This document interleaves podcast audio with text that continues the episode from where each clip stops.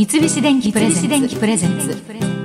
戸田恵子大人クオリティ。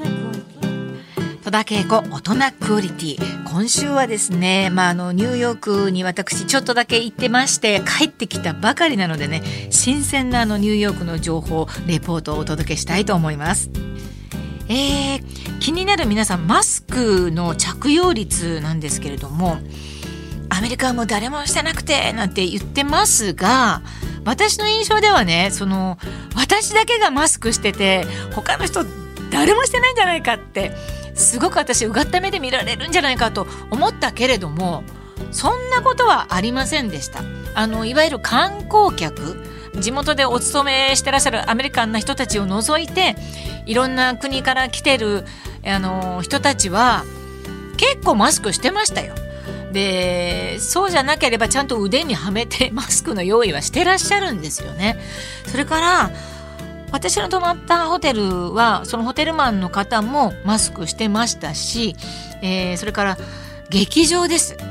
あのいろんなブロードウェイの劇場行くじゃないですか。で劇場にいてその、うん、チケットをあの案内してくれる人とかプレイビル配ってる人とかいろんな人劇場に勤めてらっしゃる人はみんなマスクしてます。で、えっ、ー、と、なんだったらそのマスクも、あの無料でね配ってます。通路を歩いてマスクない人はしてくださいって。むしろお客さんに見てる間だけはしてくださいみたいな感じであの無料でマスクを配ってらっしゃいましたね。で、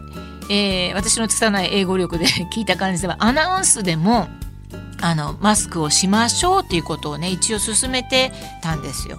ただまあしてないなっていう印象は強いんですけれども個人管理と言いますかみんな個人でちゃんとしましょうっていうような感じでしたね。えー、まああのミュージカル見るのはもちろんなんですけれどもまあ、ニューヨークこの時期暑いんですよね。あの日本と違うのはま湿気がないということでカラッとしてるってことで気温は日本と変わらないんじゃないの？あの暑さは。かなり暑いですね。で、まあ、今回その円安ということもあるしもともと高いニューヨークですから日本人観光客みたいな人はすれ違う日本語聞かなかったですね。だから来てないかな日本人の人は。ほぼ来てない。そうだな。あとはいろんな劇場はまあ活気づいてはいるんですけれども街そのものはまだそのシャッター降りてるところもありますしあのー、まあ、ちょっとねホームレスも以前より増えてるのかなっていう感じそんな印象もありました。あのー、今回私が一番感激したのは見る感激もありますけれどもそれ以上に感激したのがブロードウェイにねドラマブックショップっていうのが、まあ、あるんですよっていうかあったんですよっていう言い方かな。でこれがねもうすごい老舗で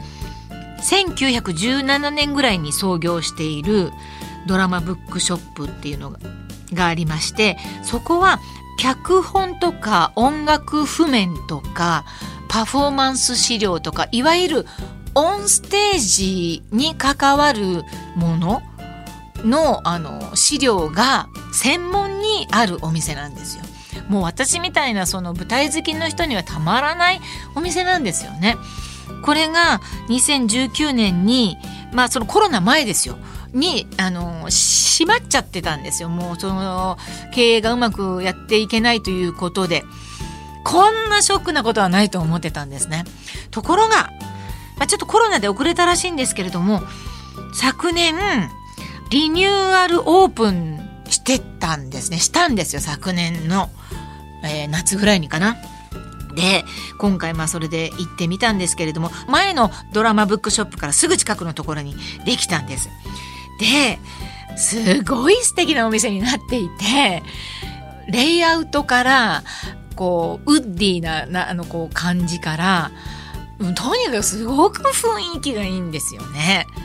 ま、中でこうコーヒーショップも中央のところにあってカウンターでね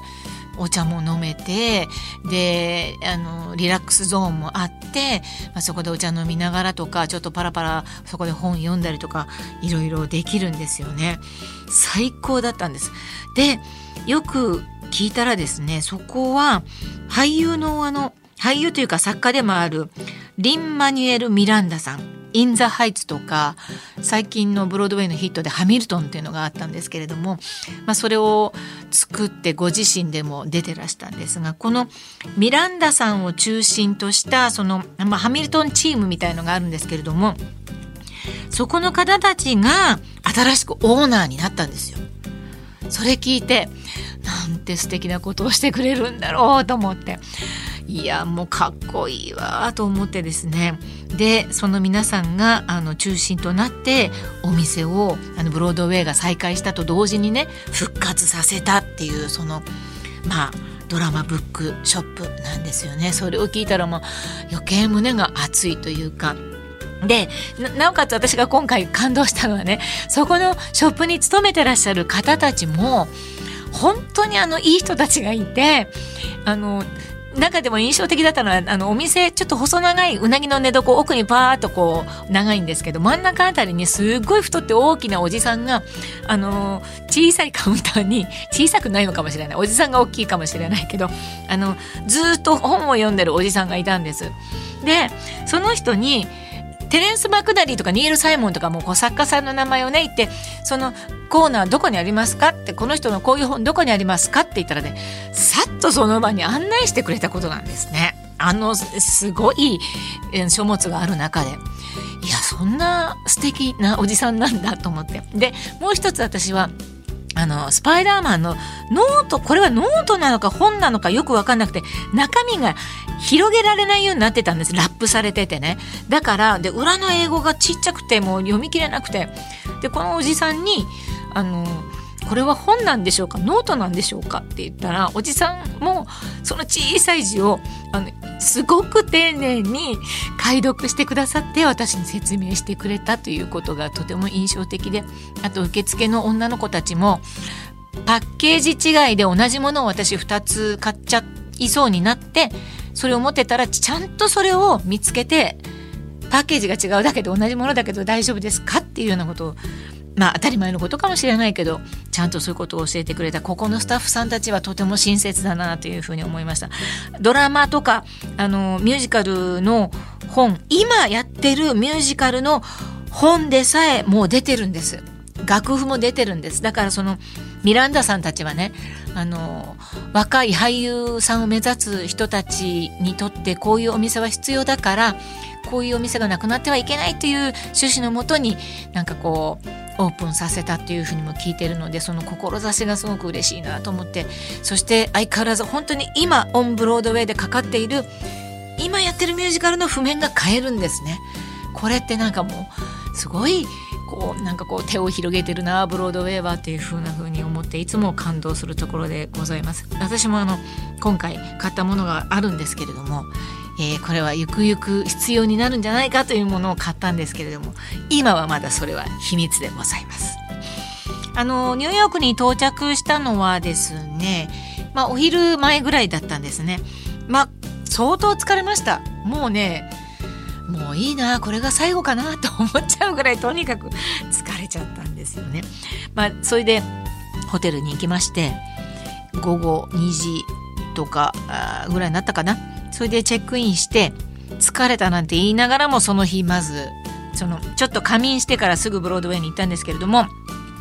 まず見たのがね「えー、シックスっていうあのミュージカルです。6人。6人の女性たちが出てるミュージカルなんですけれどもね。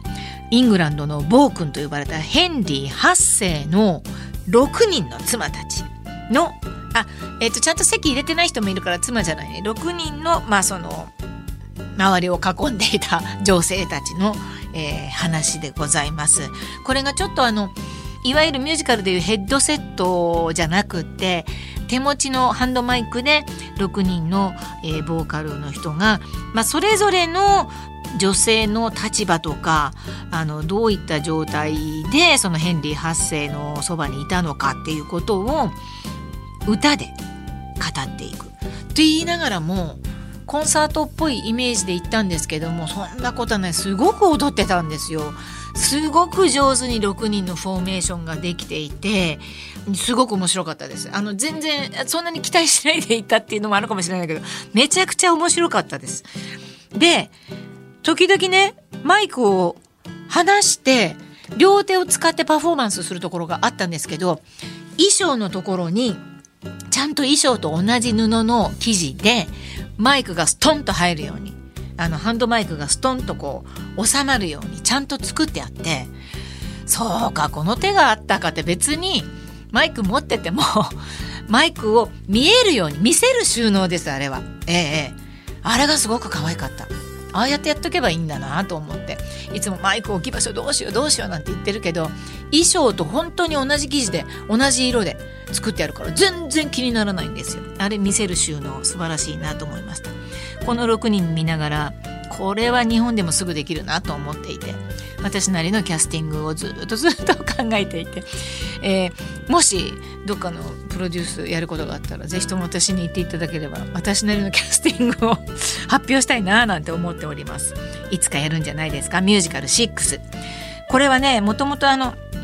あのー、大学生が制作した作品らしいですよ。なんかあっという間にあのブロードウェイに登ってきたっていう感じでね。創作力っていうかな面白く作ってるんだなと思って。そして次にね面白かったっていうかちょっと意外だったのはそのファニーガールっていうのを見たんですけれども有名なコメディエンヌなんですね。あのブロードウェイで活躍したファニー・ブライスという人の顔を見たらねみんなちょっとわかるんじゃないかなと思うんだけれども。その方の人生を描いた「ファニーガール」というあのものを見たんですね。ちょっとやそっとのことじゃ納得できないっていうんで少しでも面白くしようとする意欲がものすごくある人で、まあ、それであのプロデューサーに怒られたりもするんですけれどもでもお客さんにはすごい受けたりするのでどんどんどんどんこう人気が出てってあのこの「ファニーガール」はかつてあの、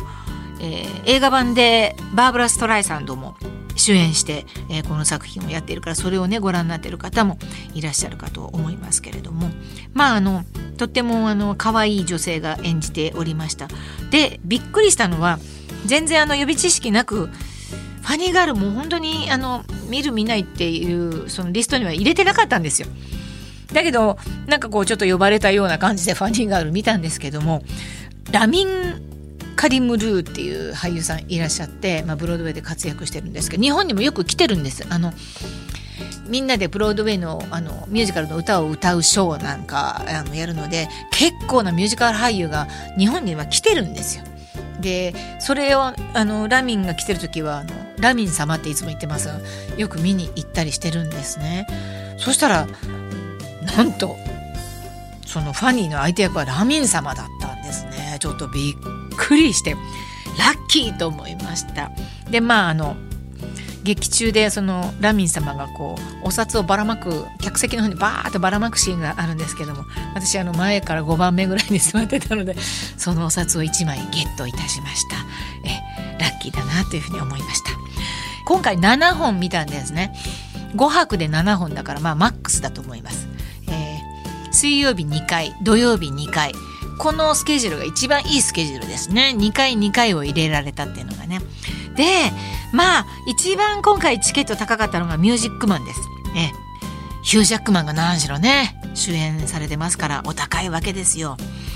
この作品はもう初演は古くて1957年で私が生まれた年に初演をやってる本当に古き良き時代のいい作品なんです。ミュージックマンね。日本初演は何を隠そう私と多分野口五郎さんで演じたのが一番最初だったと思うんですけどその後もね何回かあの上演はされています。でブロードウェアでも私あの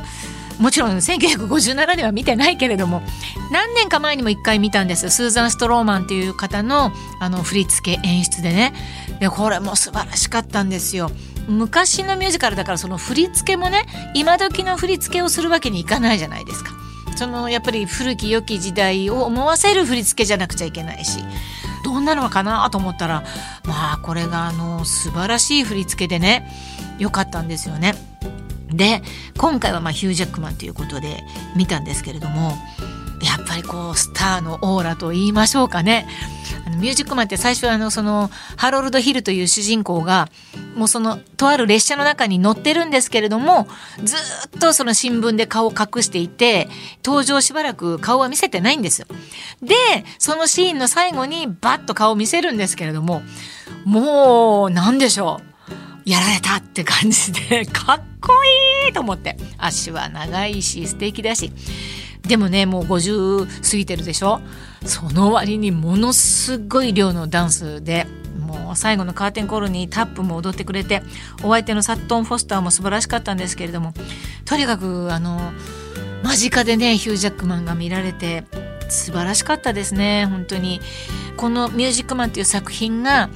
すごく愛されてるんだなっていうふうに思いました。皆さんが大切にこの作品を今もなお演じられていてこっから先もまた何かずっと繰り返してミュージックマンは演じられていくんだろうなというふうに思いました。その他私の、えー、尊敬する女優さんパティ・ルポンもね、えー、間近で見られることができて74歳で大御所なのにいまだにハイヒールを履いてカッポしておりました。